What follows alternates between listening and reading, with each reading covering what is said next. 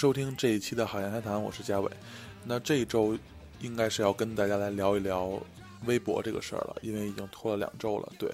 呃，其实这个问题我同样也是想了很久，因为感觉就是但凡沾到跟网络、跟社交网络、跟媒体平台有关系的东西的话，会很难聊。对，因为感觉涉及的人太广。对，就是尤其像微博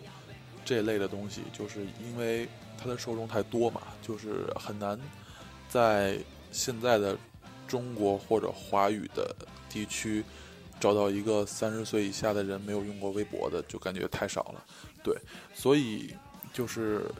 而且感觉就是，如果一期节目单纯的只聊微博，或者是只是这一期节目来聊微博，而不涉及到其他的网络平台的话，会显得有一些空洞，也会有一些不具有说服力。所以我。就是在想的时候，会希望可以在以后开一系列的栏目，但是这个栏目的，就是肯定也会跟，就是相当于是正常的节目一起播出，只是会断断续续的一直在更新的一期节目，叫做《社交网络的毒药》。对，所以这个节目应该算是第一期，呃，是微博篇。对，呃，大家听到这个节目的名字，肯定就会就是有一个先入为主的概念，就是这个。我是很反对社交网络的存在的，呃，也不能说反对它的存在吧，可能是反对它当今的存在的形式，对，所以，呃，可能在我的这一系列节目里面，会就我的想法可能会稍有一些偏激，或者有一些做到就是个人主观的想法会很多一些。当然了，我觉得这个才是播客呃存在的价值和意义，虽然可能这个这句话说的很扯吧，对，那咱们就来赶赶紧开始今今天的这期节目吧，对，呃，当时就海开谈在之前，在一七年和一六年都分别聊过，呃，微博的一系列话题，就是一六年聊的是那个生活中的鄙视链，完了之后还有那个一七年聊的是微博自省录，当时都是在。就是讨论当时我认为的一些微博所存在的问题。如果大家就是呃想来回顾一下之前的话，可以找到之前的节目来去听一下。对，之后我今天就是这一次想重新再来聊微博，想重新再来聊社交网络，而且甚至要把它拿到一个很，就甚至要把它做成一个系列。我感觉呃是最近看到了一件事儿，对，就是。首先有一个老生常谈的话题，就是社交网络占据了我们太长的时间，占据了我们生活中很大的一部分。但是，呃，我们不能就是怎么说，不能否认的是，社交网络有它本身的价值，也有它本身的重要性。就是它是，就到现在为止，它仍然是一个最不可取代的一个东西，作为我们日常交流生活上的一些个工具来说。但是，就是为什么会造就了今天这个样子？就是我们从十年之前，就久的不说，十年之前，在微微博刚刚兴起，零九年的时候，我们大部分人还在网络上写 blog 的时候，微博出来是很有很多人反对它的，就是有很多人会认为一百四十个字并不能表达，不能充分的表达我在此时此刻的观点。对，而且就是这种碎片化的表达会让一个人的语。语义里边会产生很多歧义，会产生很多就是节外生枝的东西。所以当时我的第一观念，感觉微博是一个不会很火的东西。而且在零九年、一零年的时候，呃，大量的报道在说微博是就是相当于是借鉴了国外 Twitter 这个社交网络的平台嘛，就大部分的内容都是很像 Twitter，也是只能。发布一百四十个字的单词，完之后，那个微博是一百四十个字的汉字，就他们的逻辑都非常像，所以当时我感觉微博是一个并不能长期存在的东西，就它就就像当时呃一二年还是一三年的时候，就是微信刚刚也好像是刚刚推出吧，就。可能是之前几年推出，但是一直是一个比较平庸的阶段。当时有人在给我推荐两个软件，两个 App，一个是微信，一个是米聊，对，两个都是可以通过怎么说，就是呃，可以通过一个相相对于类似于那种呃 Line 啊 Line 或者是像那种 WhatsApp 那种软件，可以来进行交谈，或者像 Message 这种东西。完了之后，他们两个的共同点就是都可以发语音、发图片。啊，那会儿可能微信还不能发图片，就只能是发语音。但是两个如此相同的软件，为什么最后微信会胜出了？我认为很大一部分原因是因为腾讯的渠道的原因，因为呃一大部分呃相当一部分的微信用户原来是 QQ 用户，对，就是它的逻辑是微信不得不承认，微信是在最开始是要比 QQ 好用的。现在如果有 Team 的话，其实也说不好，但是我觉得，但是 QQ 肯定是一个。呃，相对使用体验较低的一个社交 app，对，微信是一个稍高一点的，但是，对，也也是不尽如人意，对，但是微信这个事儿就是之后再说嘛，今天主要说微博，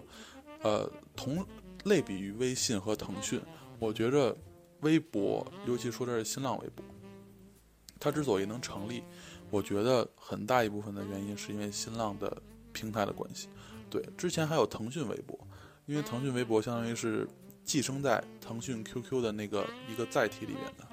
对，你可以就是登录到 QQ 的时候，同时访问它的微博，但是这个东西就很就是很不成立，因为就并没有多少人在使用。而呃，新浪微博在最开始的时候有一种呃造星的感觉，就当时他会造那种就微博女王嘛，就是姚晨。嗯，他会给他很多的流量，对，就是其实他是一个在演艺圈并不，肯定不是当红那种感觉，但是在微博这种新兴的网络的，呃，新媒体，当时所谓的新媒体的一个存在的情况下，姚晨是一个怎么说，就是成为一个网络上的巨星，成为一个微博上的一个，就是很中心化的一个东西，呃，而在他就是离离这个中心化越近。肯定吸的流量会越多，所以越来越多的呃明星会去，就是所谓的大 V 嘛，对，就微博上一个很重要的存在。其实我当时得知，就是微博在最开始，呃，在就是收集这些大 V 的资料，就想他让他成为微博的大 V 的时候是非常容易的，对，就是只要你在你的行业里边有一些影响力，你就可以成为大 V，甚至有的微博的工作人员会主动联系你。说你要不要加个 V 啊什么之类的，或者来注册一个微博的账号，远比现在要容易的多。当然现在也很容易，就是那种像，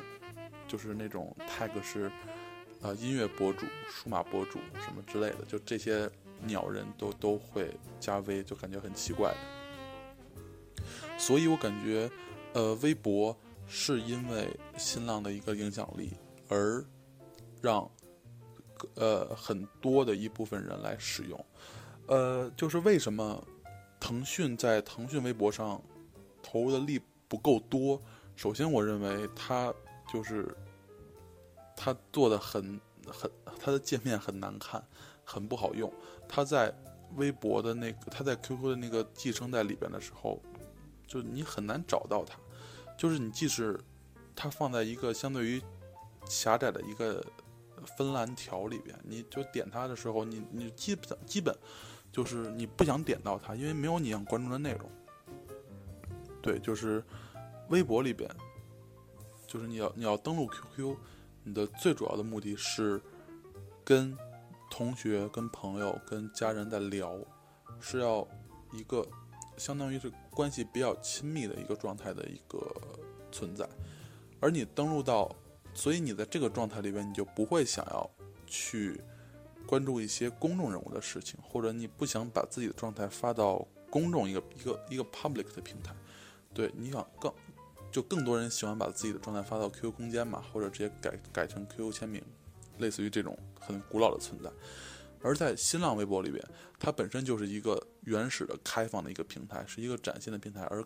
里面大部分的人都是明星，都是你可以就相当于新浪微博给你造了一个台阶。让你可以无限近的距离跟明星接触，你甚至可以给他发信息，这个是我觉得是在之前，呃很难想象到的一件事儿，对，所以我觉得，呃这个是它成立的另一个理由，就是它会让人有一种更加就追星变成一个平常化。其实我时常在想，就是在我的小时候，甚至就就不是很远嘛，就差不多十几年前。当时我觉得追星是一个很遥远的事，甚至需要门槛的事。就是比如当时我很喜欢朴树，我想买到朴树的一张专辑，对，但是就是我我我需要到去当地的音像店去买，就是甚至还有很多盗版横行嘛，想买到一张正版其实是很难，对，而且正版价格很贵。我记得当时朴树就是其实唱片的价格一直没有怎么变过。就是当时的一张 CD 也是一百多块钱，现在还是一百多块钱，对，所以感觉很奇怪的一件事。但是盗版就要便宜很多，就差不多几十几块、几十块钱就能买到一张，就是而且它的歌还很多，所以权衡来说，当时我是买的盗版。完之后，当时呃在上高中的时候才买过一张正版的朴树的 CD。首先，你你追你追一个星，你是需要呃。买呃，就是需要金钱作为一个呃基础，你才能接触到它。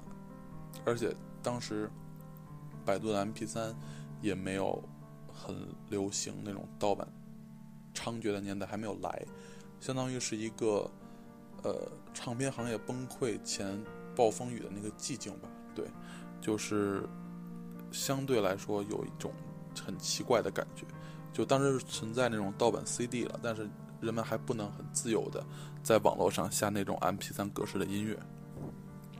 首先这是一个门槛，其次是就是你想接触到一个明星，就是我觉我当时听说，但是我没有做过，就很多人会给明星写信，会给明星的那种公司写信，会寄很多东西。当然现在肯定也有这种人，但是就是微博这种。媒体这种渠道会把人和呃会把呃粉丝和明星的距离拉得一近再近，这个近的距离就我觉得是超乎任何人想象的，就是呃通过微博明呃明星可以 PO 自己的状态之后，粉丝可以 follow 他，就感觉现在的粉丝和明星的那种。就相互的关系，感觉更像是朋友，而不像是在我小时候，就是感觉我喜欢的明星是那种高高在上的，就是不论是才华、音乐创作还是什么，就是都非常厉害、非常高大的存在，就是它是它是在上面的，我是需要仰望的。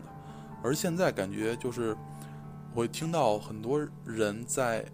聊就是，比如，哎，是谁哪个明星最近干什么了？干什么了？干什么了？跟谁有什么，呃，新闻什么之类的？就像，就像在聊自己邻居的事儿。我觉得这个是很新奇的一件事。就是，呃，明星跟你如果要是有这种距离上的模，存在一些很模糊的界限的话，我觉得，首先你跟他的，你认为你跟他的关系是更近了。而这种关系相对于明星而言，他会刻意的，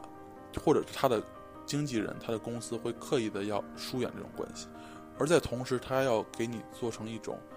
呃，他也很喜欢跟你来进行互动的一个假象。我觉得这个是很致命的，会有一些，就是，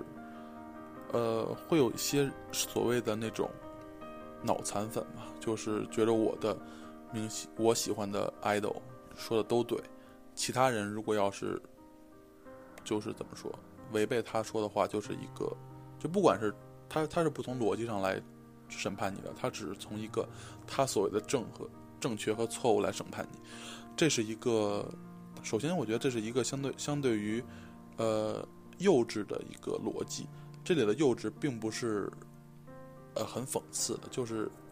就是我只是想来做一个年龄化的区分。对，就是成熟和幼稚，或者是，呃，或者成熟和不成熟吧。对，就是首先，我认为，呃，不管是什么问题，不管是对与错，都应该进行理智的分析。呃，即使你没有，自此时此刻没有一个就是怎么说，相对于理智的、清醒的头脑，那也要过后来进行理智的分析。嗯，我原来呃感觉在处理一些事情上会不稳定，会就是比如认可一个人，我就会一直认可他。但是如果但凡我觉得这个人不被我认可，我就会即使他做的事，呃，我我下意识感觉很厉害，或者是这个事让别人做的话，我觉得这个人我操太牛逼了。但是就是因为之前我他有一个先入为主的印象，而让我继续来就是不认可这个人。我觉得这个是在我之前会产生的一种心态。但是我现在有可能还会有，但是我在尽力改变这个事儿，因为我觉得首先这个是完全没有意义的，就是这个说的可能很奇怪，就是意义这个事儿，可能每个人都有每个人自己不同的见解吧。但是就对于我来说，可能你在跟一个就是所谓的你不是很欣赏的人在聊天的时候，你会感觉很难受。呃，可能他也会，可能他也会感觉到这份不自在或者那种。那种隔阂吧，对，对，首先就是这个东西对双方都是没有好处的。其次就是，呃，你如果要是很 open 的去接受一个人，我觉得对方同样也是会感受到你这种包容和接纳的。我觉得是呃，就对双方都有利。对，就是可能这个问题从那种对双方都有利的角度来聊，可能有些浅。或者有些敷敷衍，对，但是我觉得是一个非常有效的一个方式。就是他既然对双方都有利，为什么不尝试一下？对，所以我现在就是在，嗯，怎么说？就是在尝试以这个方面来想问题。就是，呃，即使呃你原来做过一些很，就是在我看来很说白就是很不地道的的的事情，但是。呃，在你，呃，就是之后做了一些很，在我看来很牛逼的事情，我也会认可你这件事儿，而不会因为你原来给我先入为主的印象，我来 diss 你的所有。当然，同同理，即使你之前做过的一些事，我都觉得很厉害、很牛逼，但是你，比如你就是做了一些很伤人的事，我也会，就也是就事论事嘛。对，就这个。这个问题至于到这个就是饭圈，我觉得，我我我认为我追星，我我肯定也是追星啊。就我所谓的追星，并不是那种就是疯是很疯狂那种，我只是所所谓的喜欢。我觉得我喜欢的是这个人的作品，而并非他的个人，或者说我在一开始是喜欢他的作品，而并非他的个人，呃。之后是可能他的作品会一点一点影响到我，会让我呃想更加的去了解他这个作品以外的东西，会了解一下他个人的生活什么之类的。但是我觉得就是现在的人，呃，尤其是呃女性居多，年龄偏小居多，呃，就是来就是怎么说来追星的这种人，呃，他们先看到的是这个人。这个实实在在的本体，之后他是先喜欢的这个人，他是想跟这个人来进行交流，而后才会看到他的作品。所以你如果喜欢这个人的话，他作品的好坏你都会，就是会你会被蒙蔽双眼的。就是，呃，怎么说呢？就是你你不会因为一个作品的好坏而去评价一个人，而是因为你喜欢这个人，你的你的期望值已经在那个点上了，所以你。他演什么东西，你都会觉得是这个人演的，而你会跳脱出这个作品来看整个的东西，所以就非常的片面，可谓就那种管中窥豹的感觉吧。觉得这个有两个特别大的弊端，就第一个是会让不管是歌曲还是呃就是电视剧、电影这个就恶性循环嘛，越来越差。就是这个人有流量，但是这个人演的戏就是不好。所以，到底要不要拍？我觉得这是一个就类似于悖论的一个东西。就到底要不要拍？我觉得是一个非常大的博弈和权衡。对，就是到底是你想吸引的是他的受众，还是想吸引的是那些爱电影的受众？我觉得是一个非常大的呃博弈吧。但是可能从现在的国内市场来看，可能大部分都还是选择了喜欢明星的这些受众吧。对，嗯，所以就是我觉得微博是给人建立了这么一种平台来进行跟明星的这种互动关系的。而且我觉得，呃，第二点就是微博，呃，会给人一种很部落化的一个生活方式。我觉得这个之前我应该是讲过，就是，嗯，微博会给你推荐一些东西，当然这些东西是根据你之前关注、评论、点赞写的一些东西来进行分析筛选过后来推荐给你的。所以，呃，你可以这么想，你你你想看你收到的东西都是你想看到的。而你不喜欢的、不感兴趣的东西，就整个系统就是微博，它本体会帮你首先筛一遍。其次，假如它有一些就是人工智能变成人工智障了，它没有一些就有一些疏漏，你自己的那种喜好也会筛一遍。所以最后你接受的是那种，都是那种很所谓的很甜的、很让你感到愉悦的，会不会让你麻木神经的内容？对，就是这些内容，呃。可可以是你认为可以，你可以认为是有营养的，但是有营养的内容一定是相对苦涩的。我认为是这样的。而你，我觉得人很难，首先人很难习惯这份苦涩，而且人绝对不可能一味的、一味的、一味的接受这份苦涩。所以，嗯，感觉就是微博会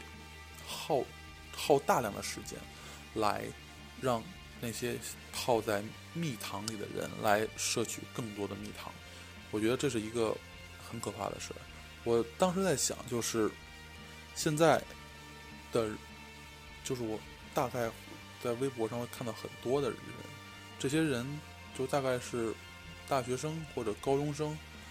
就是或者是他们在那些呃相对于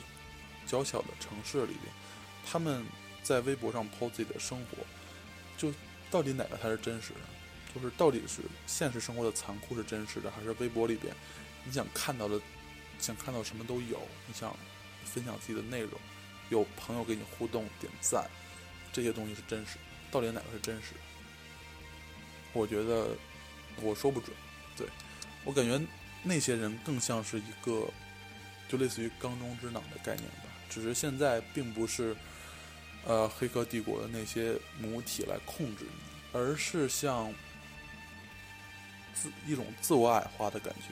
对，就是你自愿的被微博这些社交媒体所俘虏，你自愿的成为他们 AI 人工智能分析的一个数据，你自愿成为，就是比如这个政府每月给你多少流量，每月给你一个 WiFi 的授权，你就成为一个。就是被动着的消费的，被动的喜欢的，被动的接受的一些你所谓喜欢的信息的一个娱乐机器呢？对，就是这种让我感觉到很细思极恐的东西，呃，最近很充斥我的思想，对，所以想把这个来分享给大家。对，可能我这次说微博说的很很。呃，很很玄而又玄，对，其实我，嗯，并不是想特别举很具体的例子，因为感觉就是很不好，对，所以，对，所以感觉希望在以后的几期节目里边，就类似的节目里边，可以说的更好一点吧，就是可能表达的观点会更明了一点，对，那也感谢大家收听这一期的海洋谈。对，那下一期，呃，我还没太想好。其实想做一期有关二零一八年音乐盘点的节目，对，但是，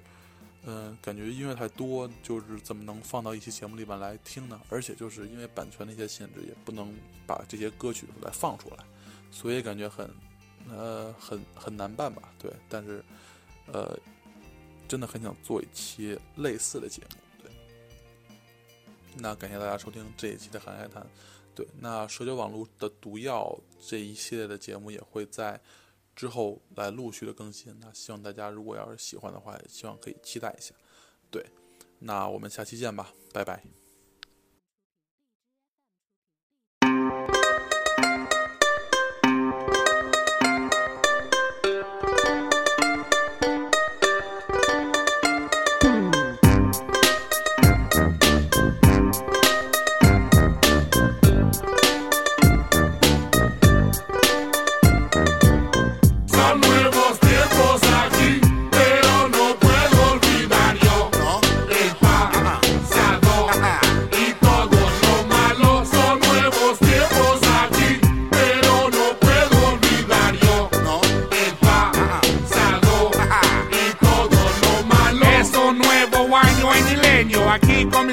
Quemando leños. El tiempo es de realizar mis sueños. Esto esperado desde muy pequeño. Por nada en el mundo yo cambio esto. Aunque el proceso ha sido lento. Los que no esperaban esto lo siento. Y el dedo les aviento. Nuevo estilo con nuevo modo. Pongan atención, esto no es todo. Soy pariente del recodo. Diario en las calles hacemos bolo. Esto es para toda mi gente. Llego a tu pueblo de repente. Cítrico, cínico, el nuevo gerente. Más grueso que las cejas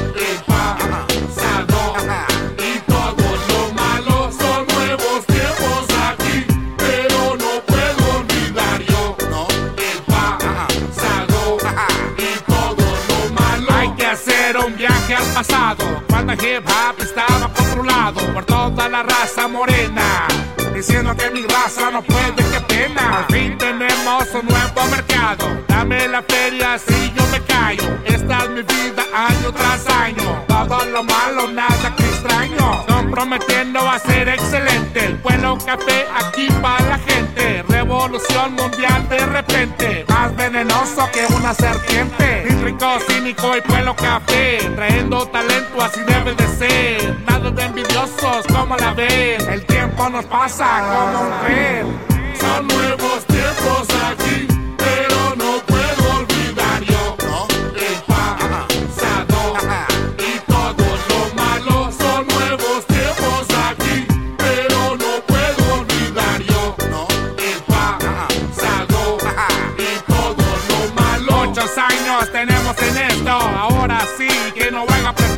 La vida está llena de reflejos. Diario me miro en el espejo. Digo yo mismo, tenemos que subir para la buena vida, poder vivir. Nunca más quiero yo sufrir. Que los tiempos malos me hagan reír. No hay tiempo de mentiras, nomás liquidando y andando en gira. Yo nunca ignoro los consejos. Mi jefa me da para no ser pendejo. Vamos a salir adelante con sacrificio